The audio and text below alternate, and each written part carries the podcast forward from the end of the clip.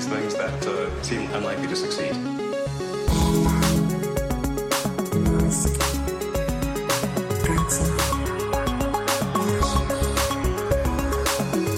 Hola a todos, ya estamos otra vez aquí en un nuevo episodio de Elon, hemos vuelto de vacaciones, pero yo creo que ninguno de los dos hemos estado realmente de vacaciones porque tú has programado un cliente de Mastodon, te has sacado de la manga.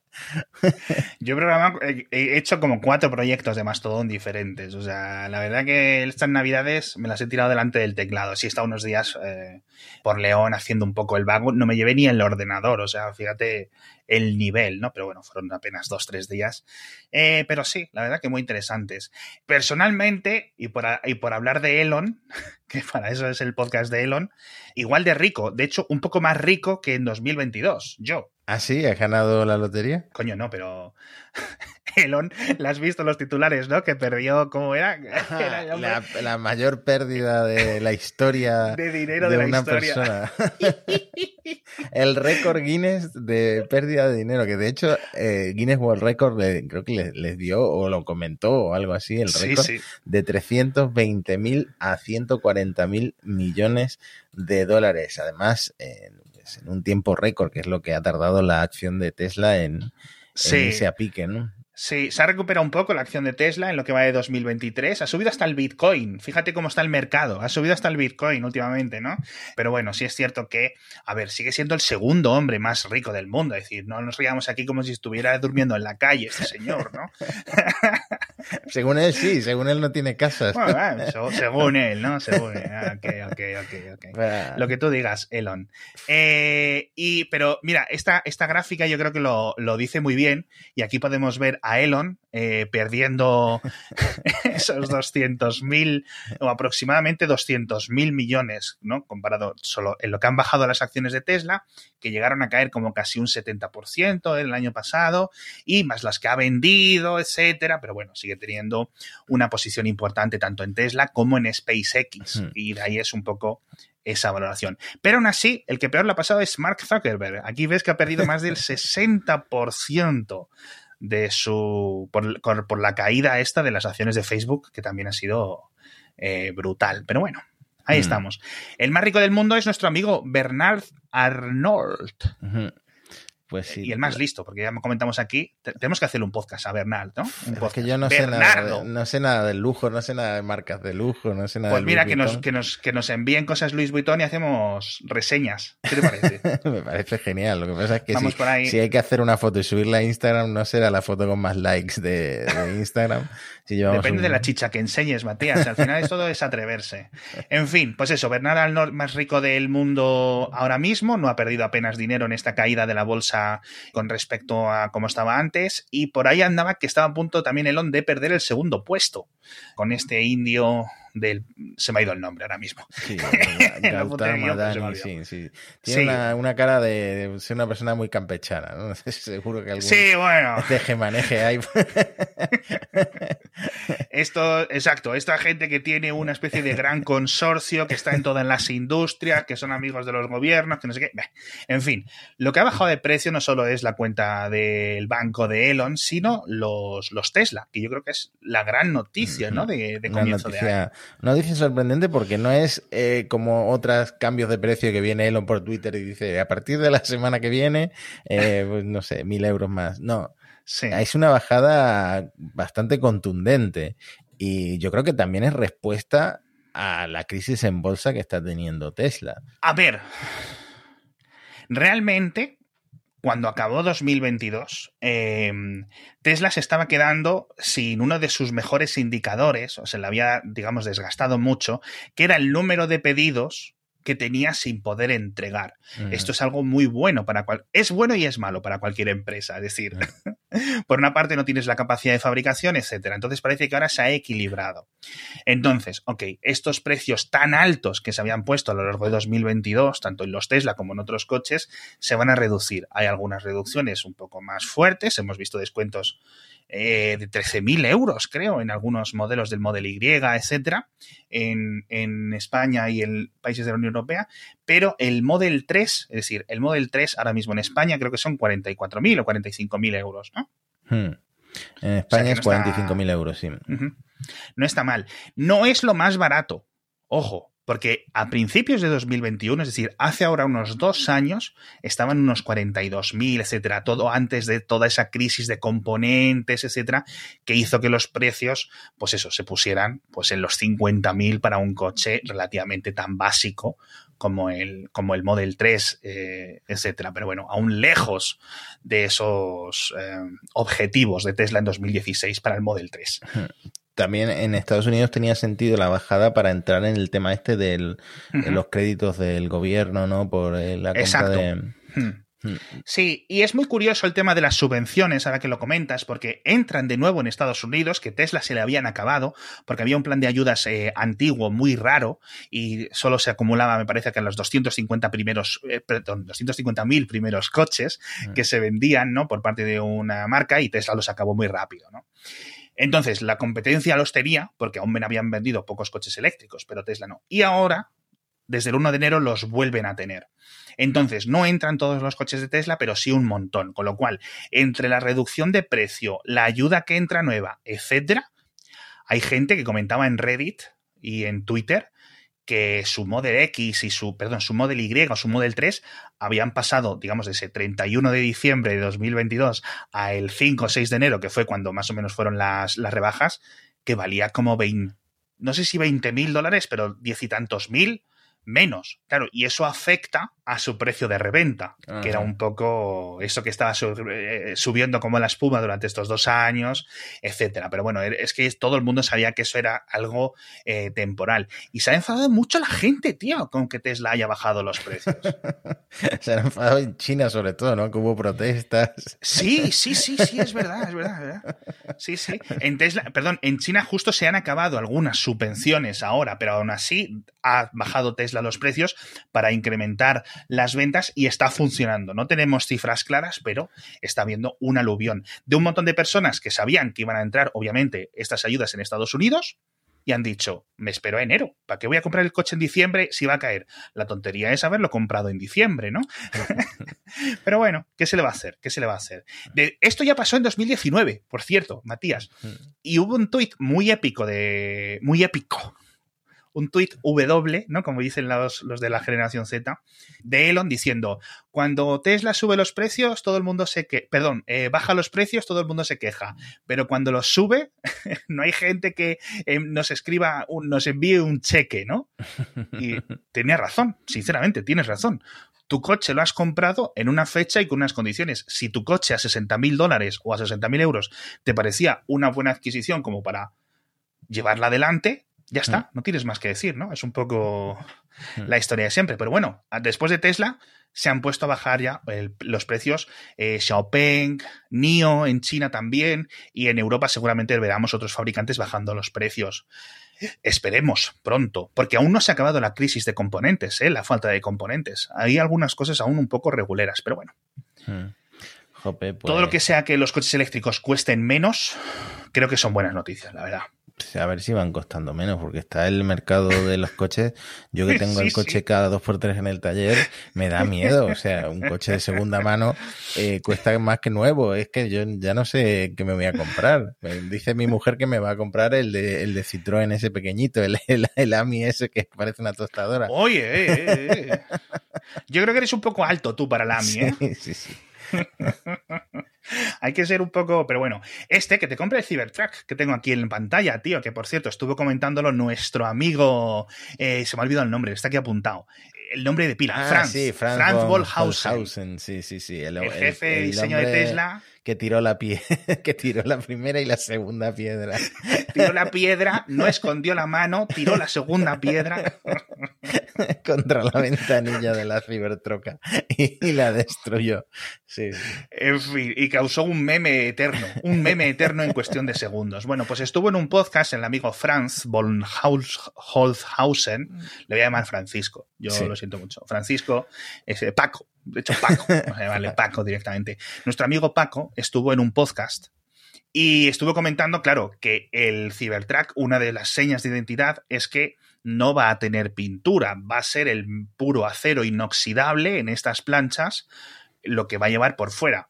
Esto está muy bien, hay un montón de cosas que a lo mejor eh, a la gente le gusta, pero tiene un problema. Y es que, claro, no tienes un montón de las protecciones que durante las últimas décadas los fabricantes de coches han ido añadiendo, ¿no? Para los abollones, para los rayajos, etc. Y decían que habían estado trabajando en ello y que van a preparar una especie, ¿cómo decirlo? Como de pasta, ¿no? Dice, pasamos mucho tiempo desarrollando el acabado, que puede ser acero inoxidable, increíblemente duro. Dice, pero si hay un rasguño, tenemos un proceso en el que es básicamente lo vas a poder pulir, eliminar los rasguños y devolverlo al acabado básico con el que sale de fábrica. Veremos a ver qué tal, ¿no? Pero bueno. ya empiezan eh, vendiendo que van a sacar una forma de quitar los arañazos. Entonces es un material que me imagino que va a traer los arañazos, porque si directamente está contando. A ver, claro, muchas veces cuando un coche tradicional, como el que puedes tener tú, yo, la mayoría de los oyentes, se raya, primero tienes la capa de protección de fuera, luego la de la pintura, y luego ya debajo, en muchas ocasiones, es plástico. Mm. Con lo cual, aunque se deforme, aunque tengas un golpe o un rayazo, etcétera, es relativamente fácil cambiarlo, sustituirlo, etcétera. ¿Vale? Tiene sus problemas, pero las ventajas son claras. Con esto no ocurre. El rayajo se queda ahí. No puedes moldearlo, no puedes hacer mucho más. Tienes que empezar a pulirlo, ¿vale? Y a ver cuántas veces puedes pulirlo. En caso de un golpe, por ejemplo, pues mucho peor, porque ya queda completamente deformada una pieza de metal. Hmm. Y ahí entrarán los talleres, lo van a tener complicado. los que se van a forrar? Los de los vinilos. Va a empezar la gente a, meterle, una de vinilos a esto. de todas formas, yo siempre lo que pienso siempre cuando hablamos de este tipo de cosas del diseño de la Cybertruck es cómo amortigua los golpes. Es una cosa que nunca me ha quedado claro. Es un, es un material tan duro que... Eh, Eso es. Me imagino que si chocas Mm, pues te quedas en el sitio, pajarito. Como en los dibujos animados. Pues es una de las cosas que no se sabe, porque de momento no ha pasado ningún test de certificación ni nada. A este coche aún le queda mucho tiempo por llegar al mercado. Todo depende de la estructura interna. Podemos elucubrar, igual que la gente en YouTube lleva tres años intentando imaginar cómo va a ser la estructura interna, pero en principio es una de las grandes incógnitas, ¿no? Porque, bueno, tiene el, tiene el maletero frontal también, con lo cual ahí tiene un espacio extra para absorber esa energía potencial de un choque frontal, etcétera, pero sí es cierto que en algunas ocasiones. Eh, bueno, el peso, además del metal, etcétera, es complicado, es complicado. Es un coche único, pero va a ser. va a tener sus propios problemas eh, a lo largo del día a día. Por cierto, hablando de diseños únicos, Matías, ¿has visto lo que han traído ya a los Model S y Model X? además de un precio bueno, Esto lo comentó todo el mundo porque además es un poco risa, porque eh, cuando se lanzó el nuevo Model S y el nuevo Model X Plaid, había como oculto en la web de Tesla exactamente este render que está enseñando en el vídeo Alex. Que en nuestro canal de YouTube, amigos, entra en youtube.com. Que es el del volante redondo. Y ahora resulta que por fin lo han hecho realidad y van a permitir a los compradores del S-Plat y del X-Plat comprar el volante redondo en lugar de el volante yunque este.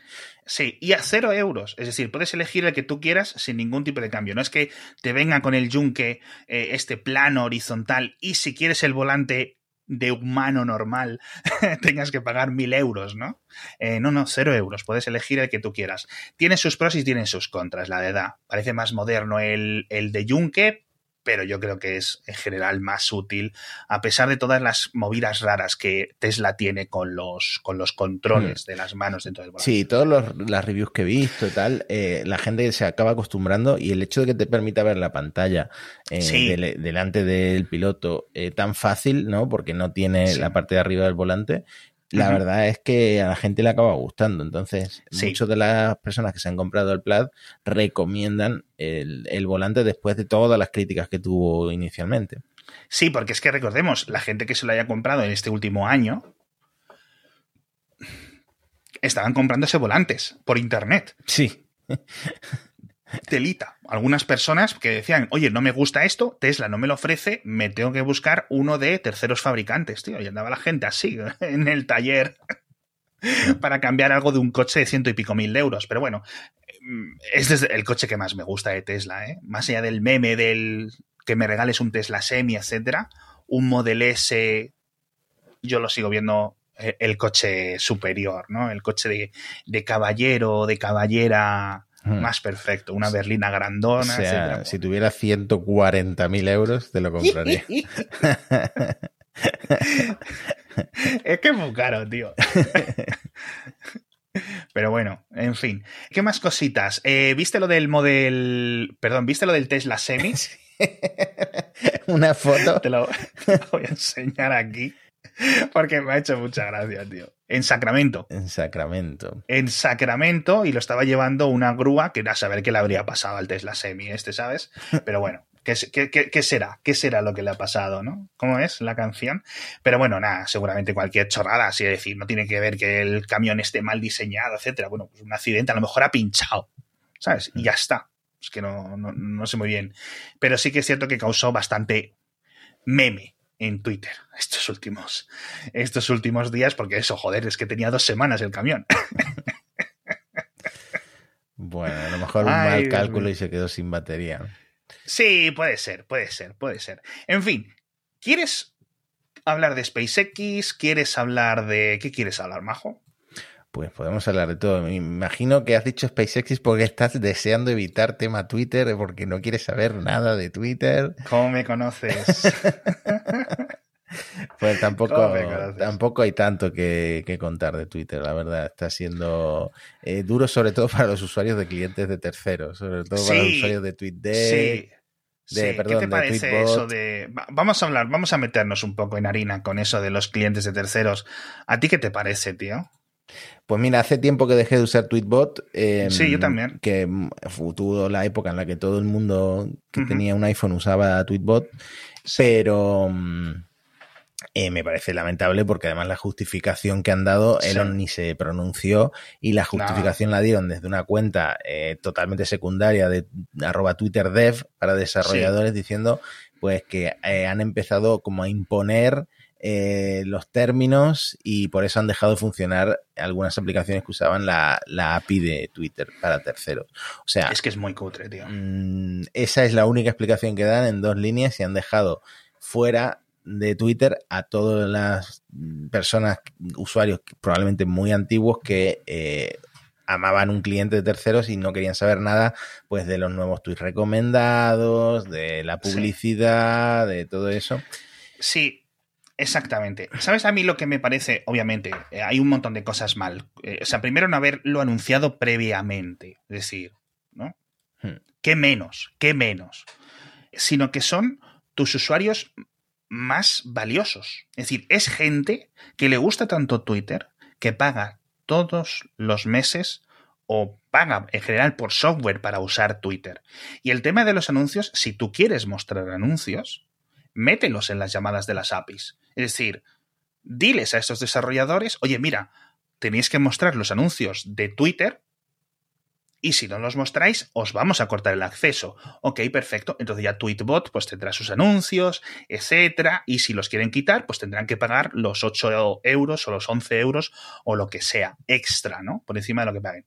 Pero de esta forma es muy sucio. Y esto yo creo que ha movido a mucha gente hacia, hacia otras alternativas o hacia dejar de tuitear, etcétera, porque es que le parece tan asquerosa la, versión oficial que yo estoy totalmente acostumbrado y si es cierto que me, resulta raro eh, tanta queja, ¿no? Para decir, yo creo que no era algo muy, era algo de nicho, no era algo muy popular instalar. Sí, no, no, totalmente, totalmente de nicho. O sea, Tweetbot, Twitterific, etcétera, 100% de nicho, 100% de nicho. 100%. Y bueno, también es un poco una medida desesperada para intentar eh, tener más ingresos, porque la caída de ingresos, por lo visto, está siendo bestial. Los anunciantes eh, no han vuelto, la mayoría.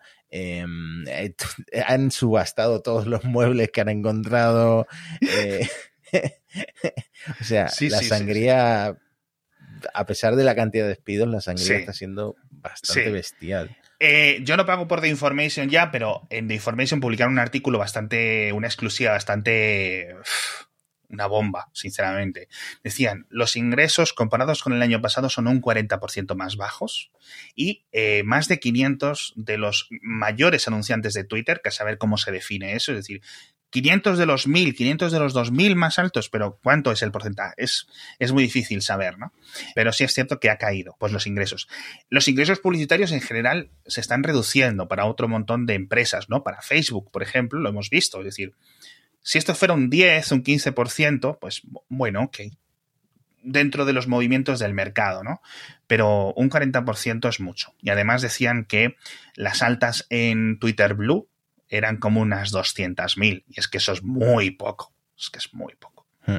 Lo voy a calcular ahora, mientras, mientras, mientras, así en plan, en directo, 200.000 por 8 son un millón, voy a poner el número entero, 200.000 por 8, esto es un millón 600.000 al mes. Esto es cero euros. O sea, hmm. yo creo que si a un contable de Twitter se le escapa esta cifra todos los meses por los redondeos, ni se dan cuenta. O sea, me parece bastante lamentable. Ya hicimos los cálculos, ¿no? Que incluso si se daban de alta todos los que estaban con el, el verificado, etcétera, etcétera, etcétera, eh, era muy poquito.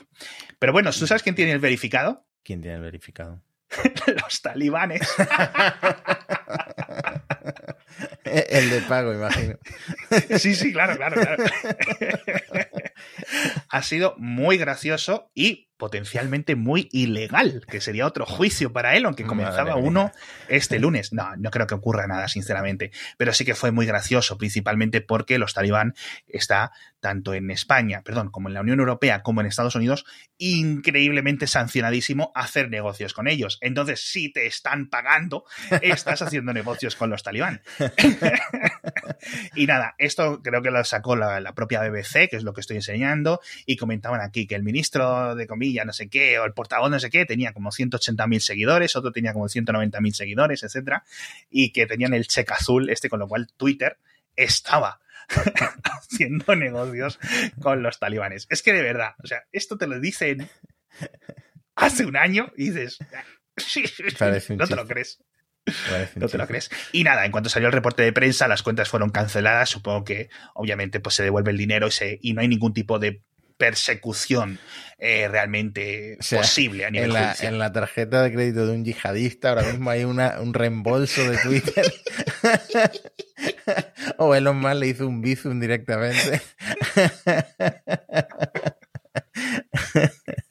Ay, Dios mío. Qué cosas, tío, qué cosas, de verdad. Es que, o sea, a mí me dices que, que, empezamos un podcast de Elon en 2000, ¿cuándo empezamos? ¿En 2018 o 2019? Y que unos años después vamos a estar hablando de Twitter y de los talibanes.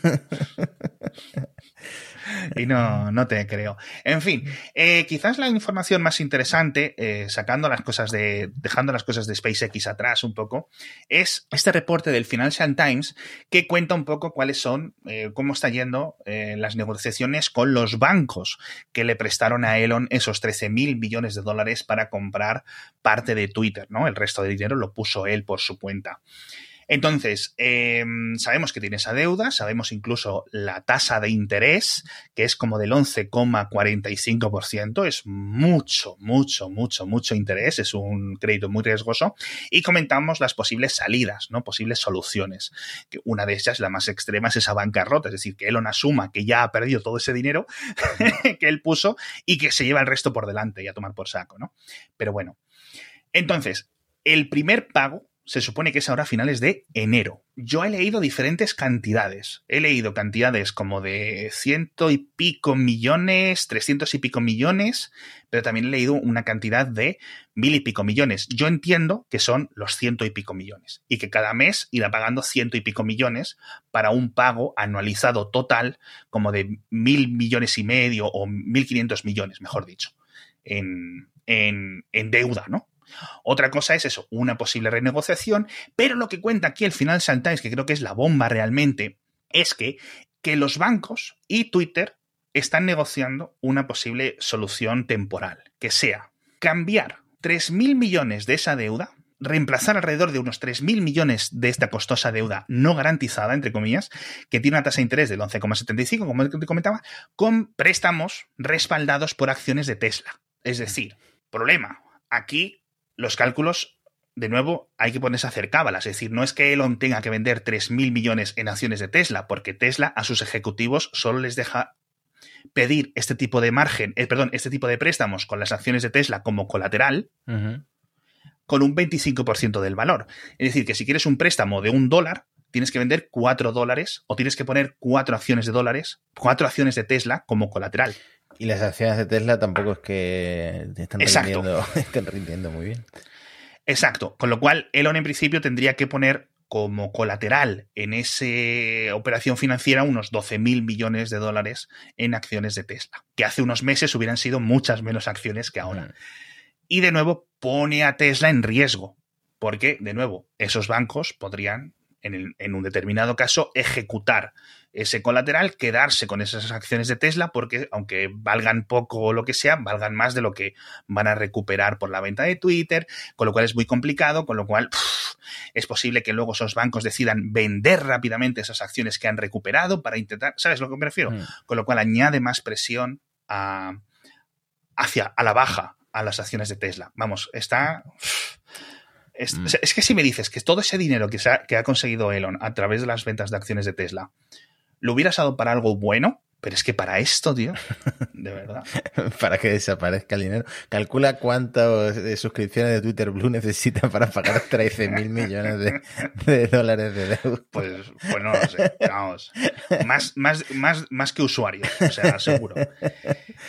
Y otro de los problemas que comenta el Financial Times es que el 63% de las acciones de Elon, de Tesla, de las acciones de Tesla que tiene Elon, ya están puestas como colateral en otros créditos, porque recordamos que aquí ya lo hemos explicado muchas veces, este tipo de gente no vive, porque claro, Elon siempre dice, ah, yo no cobro dinero, yo no cobro un sueldo, yo soy el niño de la paz. Lo que hacen es pedir créditos utilizando estas acciones como colaterales y listo y ya está. Y viven de esos, em, de ese mecanismo financiero constantemente, ¿no? Entonces, claro, llegará un momento en que Elon, pues no puedes poner todo en colateral. Aquí seguramente ya tenga que estar aportando nuevas acciones. Eh, hemos visto muchos accionistas de Tesla que han salido damnificados, no por las acciones, sino porque están comprando eh, opciones sobre las acciones y entonces han, hecho, han tenido una margin call. Está la cosa muy complicada, muy, muy, muy complicada. Elon en principio no tiene este tipo de presiones porque él no ha comprado las acciones, a él se las han dado unos precios increíblemente reducidos, con lo cual, bueno, tiene un poco más de margen, pero eh, si las acciones de Tesla, eh, que estuvieron a punto de bajar de 100 dólares, seguían por esa, por esa vía, complicado, muy complicado. Pues yo que estoy ahora negociando una hipoteca, me parecían malas mis condiciones, pero es que las de Elon. claro, es que, exacto, si es que es precisamente lo que les ha pasado. Ha sido tanto tiempo cogiéndose estos créditos tan baratos, es decir, es que le estaban regalando el dinero los bancos.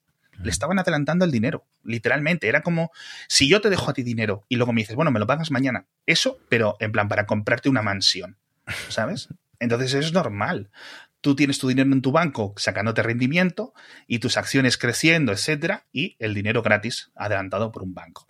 En fin, por cierto, Elon en un espacio de Twitter prometió que no iba a vender acciones de Tesla otra vez, creo que por tercera vez en un año ha prometido lo mismo, en los próximos 18 o 24 meses. Las otras dos veces ya ha mentido, vamos a ver si esta ya... Yo creo que ni, siquiera las cuentas estas que son super fans le creen ya eh, con esto. Hmm. Ha perdido, ha perdido la confianza de mucha gente. De mucha gente que ha estado con Tesla a muerte, sobre todo a nivel financiero en los últimos años. Mucho. El, el inversor este de Singapur, que era el tercer mayor accionista de Tesla, le estuvo metiendo con él desde hace mucho. Aquí lo que se demuestra es esto. En otra compañía, la junta de directores hubiera despedido a, a Elon hace tiempo. ¿Vale? Aquí, como tiene al hermano, al primo y a los colegas en la junta de directores, pues no hay ningún tipo de control, que precisamente es por eso, por los dos juicios en los que está, ¿no? Así que... Me, pregunto si este podcast, el historial de este, de este, podcast va a ser la historia del auge y la caída de los más. Sí, sí. Porque probablemente vayamos dirigidos hacia eso, ¿no? Hacia la caída de los más. Espero que no, porque me gustaría que SpaceX llegara a Marte. Es una cosa que yo internamente deseo, que esas eh, ambiciones de Elon se hagan realidad. Pero bueno, hay movimiento en, en SpaceX, en la Starbase. Si quieres, los resumo rápidamente. Sí, por favor, cuéntame mientras voy buscando imágenes, porque creo que ya estaban. Es, inminente la Starship, ¿no? Elon dice que finales de febrero, marzo, pero bueno, es otro de esas fechas de tiempo de Elon, ¿no? que se multiplica por siete como los perros. Pues la Starship, lo cierto es que hasta ahora no ha habido ese encendido con los 33 motores, pero SpaceX ya ha anunciado que eh, es inminente, que puede ser incluso esta semana. Estamos eh, grabando estos jueves, pues quizá mañana, por ejemplo, quién sabe. Pero no ni siquiera está claro que la Starship y el, y el booster que están ahora mismo en pruebas, que están eh, han hecho ya el montaje con el Mecacila y todo eso, sean los que vayan a volar. Porque bueno, esto es muy nuevo, es una tecnología completamente nueva. El primer cohete de metano que ha volado al final ha sido uno chino, el, Zuke, Mm, y, fue y falló. O sea, Eso te iba a decir, que salió regular. Despegó, pero no eh, poco más. Entonces, eh, a SpaceX le puede pasar lo mismo. Se ve que el año pasado se lo tomaron con mucha calma, les, ganó mm. ese pulso el SLS de la NASA y ahora mm. este año veremos si cumplen con el despegue en esta primera mitad del año. La verdad es que, o sea, a mí es que me flipa que esto sea una imagen real. Parece ciencia ficción. Esto que tengo ahora mismo en la pantalla, es que te lo juro, es que me flipa. Es decir, todas las subnormalidades de Elon, a mí se me compensan viendo estas cosas, tío. Me parece una locura. Es que me parece una locura, tío. Esto hace dos años no existía. Esto hace un año y medio, bueno, sí, unos dos años, era el tanque de agua ese del que nos reíamos. Sí. Y sacaron hace muy poco eh, la estadística de cuánto llevaba Elon sin pasarse por Starbase y era bastante tiempo. Entonces eso me, me, afligió un poco, pero bueno, no significa que, que, no haya nadie al mando. Pero hay rumores y hace poco ah. comentábamos cambios de movimientos en la directiva de Starbase. De... Eh, Wayne Shotwell, la que es eh, tácitamente la, jefa, es la presidenta, es la CEO. La que manda en el día a día de SpaceX. Jefa de operaciones y la que manda el día, en el día a día, que se puede estar jubilando a sus 59 años. Sí, a ver, a mí me parece joven, a mí me parece esta día una crack. O sea, es que de verdad. Todo lo que se merece malo Elon Musk se lo merece bueno la propia Wayne. Y me daría mucha pena que se retirase, porque a ver a quién pones, ¿no? A ver a quién pones, sobre todo con lo que comentabas tú, que Elon no se está pasando. Y también te digo una cosa, para muchos empleados yo creo que es casi en plan, ah, qué bien, está distraído con Twitter. no hmm. viene aquí a molestar, ¿no? Por decirlo de alguna forma. Yo creo que esa es la sensación, al menos en algunas partes, tanto de ejecutivos como de empleados de Tesla y de eh, SpaceX. Si esto se confirma, que esto es una predicción, esto es una predicción, no es, eh, no es mucho más allá, pues sería triste para SpaceX, yo creo, ¿no? Porque al final Wayne Software ha estado ahí desde el día uno casi, mm. y yo creo que es el, espíritu y el corazón y el cerebro y las dos piernas y de, la, de la empresa, básicamente. Totalmente. Y también refleja que hay mucho contraste entre lo que pasa en Starbase, lo que está pasando con la Starship y, mm. y lo que pasa con el Falcon 9. El Falcon 9 en 2022 hizo un récord absolutamente demencial de 60 lanzamientos exitosos con sus 60 aterrizajes. Y no estoy contando el lanzamiento que hubo también del Falcon Heavy, que también eh, hubo dos aterrizajes de los mm, propulsores laterales. Este récord todavía no supera el Falcon 9 algún eh, cohete ruso en número de lanzamientos exitosos, etcétera, pero va camino de ello y realmente es una locura que estén haciendo ya más de un lanzamiento a la semana que habían predicho que iban a hacer un lanzamiento a la semana, pues han superado, han superado eso. Em, siguen aterrizando sin que haya ningún tipo de fallo. Eh, ver las retransmisiones se hace aburrido, yo muchas ya no las veo. Y mm, han convertido en rutinario algo que nadie más está haciendo. O sea, una locura lo del Falcon 9. han conseguido hacer básicamente un, un, autobús espacial. Un autobús que constantemente va y vuelve del espacio. O sea, es que me parece increíble. Es que me parece increíble. Por eso seguramente los Starlink de, segura, de segunda generación vayan a volar también en el Falcon 9, porque eh, por ahora el Falcon 9 es lo que tienen, la Starship todavía no la tienen, y el, el, el, Falcon 9 es lo que está eh, dirigiendo a eh, Spaces hacia el modelo de negocio que se han inventado, que es esta mega constelación de satélites de Internet. Esto es otra cosa que hasta hace dos años no existía y ahora hay una empresa que tiene eh, cerca de 4.000 satélites operando en el espacio, más de los que había, o acercándose a la cifra que había eh, activos antes de, en general, de todas las empresas del mundo y esto se lo, se lo ha inventado también SpaceX. Por eso, hablar, venir a hablar de SpaceX después de hablar de Twitter es otro contraste, es otro contraste grande. Es que, esa es, es que esa es la rabia, tío. Es que de verdad, es increíble. En el podcast diario comentamos eh, precisamente del Financial Times, que yo no sé si las cifras son exactamente el 50%, pero en plan, casi, casi, si no es uno de cada dos, casi uno de cada dos satélites activos a día de hoy en órbita es, es un Starlink. Hmm. más, otros que haya subido SpaceX para otros clientes, ojito. Y el 50% de los lanzamientos también son de Starlink, o sea, le están lanzando Starlink. Si hacen más de un lanzamiento a la semana, pues eh, más de un lanzamiento cada dos eh, semanas, o sea, mm, es de un Starlink. Y los únicos que les están siguiendo el ritmo de esos 70 lanzamientos que comentabas tú es toda la industria china. Es decir, mm. los múltiples proyectos y múltiples productos y múltiples elementos de eh, lanzamientos orbitales chinos, tanto los que llegan a las noticias como los que no. Una locura, tío. Y sobre Starlink, una cosa muy interesante es que SpaceX ha firmado un acuerdo con el gobierno de Estados Unidos para reducir los efectos en la exploración del cosmos, en la observación del cosmos, sobre todo con radiotelescopios y estaciones láser. Esto lo he comentado yo em, con Javi Atapuerca, que es mi compañero del podcast Parsec, em, y él dice que sí, que lo de evitar interferencias electromagnéticas, muy fácil, perfecto, que lo van a conseguir, cambian eh, la frecuencia y lo consiguen pero no tiene tan claro Javi que eh, con las interferencias ópticas, que es lo que se ve en las imágenes eh, de los telescopios, que pasa un tren de satélites de Starlink o pasa un satélite y arruina la observación, o incluso gente que ve el tren y no tiene ni idea de lo que es y lo sube a redes sociales, pues eso todavía está por ver si, si lo van a, solucionar, porque bueno, no es eh, una cosa muy en firme Mm, y, lo que eh. sí parece que es, es más a largo plazo. Sí, en principio todo estaría pasado, si entiendo yo bien el, acuerdo, que de nuevo no es vinculante con, la, con una agencia eh, científica de Estados Unidos, es tres cosas. Dos ya las has dicho tú, que son que cuando estén el cono de emisión de los satélites de Starlink dentro del área de observación de un radiotelescopio en la superficie, pues que lo evite determinadas frecuencias para que no se contamine la observación de ese radiotelescopio. Perfecto, ok. La segunda es eso que estamos hablando, este ojo humano, que es lo que comentabas tú. Decía el comunicado bajar por debajo del 7 de magnitud, perdón, bueno, técnicamente es subir por encima del 7 en magnitud aparente, ¿no?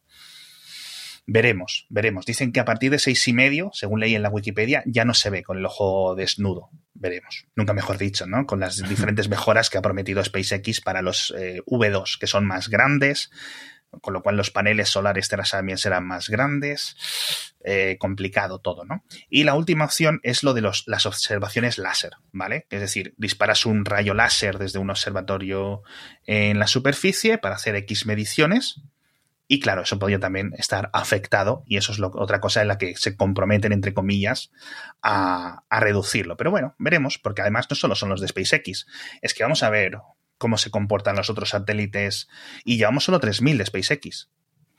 Más luego los Blue Walker, estos gigantes, más luego los de Amazon, más los chinos, más los europeos, más los es que acabará lanzando hasta Mozambique. Con todos mis respetos a Mozambique, eh, su sistema satelital de cientos de miles Y Elon decía en Twitter, por ahora es más importante conectar a la gente que no tiene internet que las observaciones astronómicas, pero respetamos la ciencia y vamos a solucionarlo. Hmm.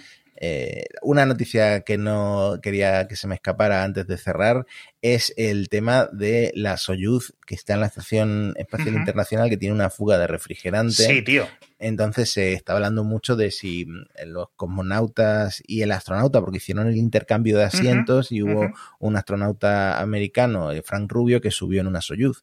Eh, si, si estaban varados y si hubiera una emergencia, ¿qué pasaría? Pues parece que los rusos han decidido que Frank Rubio en caso de una emergencia, vuelva a la Tierra en una nave Dragon, en la que está actualmente acoplada la Estación Espacial Internacional. O sea, bajaría con una persona más la Dragon y eh, los rusos los cosmonautas rusos bajarían en la misma Soyuz que está con la pérdida de refrigerante, pero como son dos personas en lugar de tres, pues hay menos temperatura, menos humedad y sería menos peligroso. Esto en el caso de una emergencia, porque ya está la Soyuz, la MS-23, que es la siguiente, ya, ya, está eh, preparada para, para subir al rescate, digamos. Sí, porque unos días antes comentaron que básicamente iban a enviarla antes. Ahora dicen que no, que no mm. se van a arriesgar, que todo va a seguir su calendario y que si ocurriese algo, que se escapaban por patas. Las, la Crew Dragon, como decías tú, ha subido con cuatro astronautas, si no recuerdo mal, ¿no? Mm. Las misiones de la NASA tripuladas, esta Crew, la misión Crew 5, en este caso, sube con cuatro astronautas, pero técnicamente tiene siete asientos, es decir, tiene capacidad para siete personas. Simplemente la NASA lo limita a cuatro. Con lo cual, en una hiperemergencia se podrían meter los siete astronautas que están dentro de la estación espacial e irse en la Crew Dragon a la superficie. Esperemos que no pase nada, pero sí es cierto que, que si no hubiera Crew Dragons, pues la cosa estaría mucho más complicada, sinceramente. Pero bueno, esperemos que no se, que no se necesiten. Y por cierto, sobre el tema de Starlink, comentábamos antes, puso un tuit muy raro Elon, que yo no lo entendí muy bien, y hablaba de Irán. Y hemos visto el, el muy buen rol que está teniendo excelente rol que está teniendo Starlink en la guerra de Ucrania, ¿no? A pesar de todos los rifirrafes de hace unos meses y todas las chorradas de Elon, etc. Eh, pero es, cierto que está eh, sujetando parte del esfuerzo defensivo militar de Ucrania. Y comentaban las protestas de, de, Irán y decía Elon, aquí lo dice, dice, nos estamos acercando a 100 Starlinks activos en Irán. Y no sé si se refiere a conexiones, es decir, antenas o a 100 satélites que estén pasando por encima de Irán. Irán es un país tremendamente grande. Y también está justo en una de las latitudes en las que más densidad de satélites de, de Starlink hay, con lo cual 100 mm, satélites me parece poco. Pero bueno, no lo sé. A lo hmm. mejor son 100 siempre como mínimo en cada momento, que eso sí podría tener sentido, esa medida. Pero bueno, no lo sé. Aquí sí es cierto que no está teniendo tanto éxito, porque el gobierno iraní está, no está dando las facilidades para usarlas que está dando el gobierno ucraniano. Vamos a decirlo así. así bueno, y que también es un riesgo porque la antena, eh, si están vigilando que haya antenas de Starlink, pues es una cosa muy evidente, ¿no? Sí, sí, no solo a nivel óptico que la puedas ver, sino que se puede detectar eh, las emisiones de la antena, esa subida y bajada de la señal, es fácilmente detectable. Con lo cual, cualquier persona que esté conectándose con una de estos tipos de conexiones se está exponiendo. Básicamente están lanzando y comunicando su posición a la gente que esté escuchando, ¿no? Así que peligroso, peligroso para un disidente iraní utilizar una de estas antenas, pero si la activas, te conectas y te desconectas rápido, ¿no? Un poco en plan guerrilla, puede ser algo, algo interesante y ojalá, ¿no? Ojalá tuviéramos dos buenas historias con Starlink en dos años consecutivos. ¿Quién sabe? ¿Quién sabe? Sería, sería algo muy bueno y muy, y muy bonito de ver. No sé qué más comentarte, yo creo que lo podemos dejar por hoy, ¿no? Porque si no, ya tengo que hablar de. Yo qué sé, es que no sé, volver a Twitter, etcétera. Pero, pero bueno, que ha empezado otro juicio Elon justo esta semana, el martes, creo que fue, el miércoles, eh, me hizo mucha gracia porque el juicio estaba siendo emitido por internet, eh, la toma de decisiones, la primera jornada de juicio, y mientras le estaban preguntando algunas cosas a Elon, cuando paraban de preguntarle, salía un tuit. Es decir, que cuando se bajaba del estrado, lanzaba un tuit. al menos uno, al menos uno. Me parece, a lo mejor el tuit estaba programado, porque además el tuit era una chorrada como, una, como un piano, ¿no? pero es muy curioso ver a Elon sentado en un puto tribunal en San Francisco y estar tuiteando mientras te están juzgando, además por una cosa muy seria que es todo aquello de la financiación asegurada, de que en principio le demandan otro grupo de accionistas diferentes a este juicio en Delaware. Veremos, veremos. Muy divertidos también los argumentos, como que Elon se pensaba que estaba asegurado, pero no significa que estuvieran asegurados, no sé. Como con una gimnasia mental de los abogados de Elon, muy curioso en la apertura argumental de los abogados defensores de Elon, básicamente decían, eh, su señoría, mi cliente es tontísimo. Lo expresó de una forma que significa que no sé qué. Decir. No, una defensa clásica en muchos, en muchos juicios, ¿no? Hacerse el loco, hacerse el tonto y listo. Y si cuela, cuela. Además es un juicio conjurado. No es un juicio en el que el juez o la jueza, en este caso, eh, digamos, se tire por una opción mucho más puramente legal, sino que las emociones, las sensaciones de esos jurados eh, van a tener mucho, mucho que decir. De hecho, precisamente, Elon quería quitar ese juicio de San Francisco porque dice que en San Francisco le odian.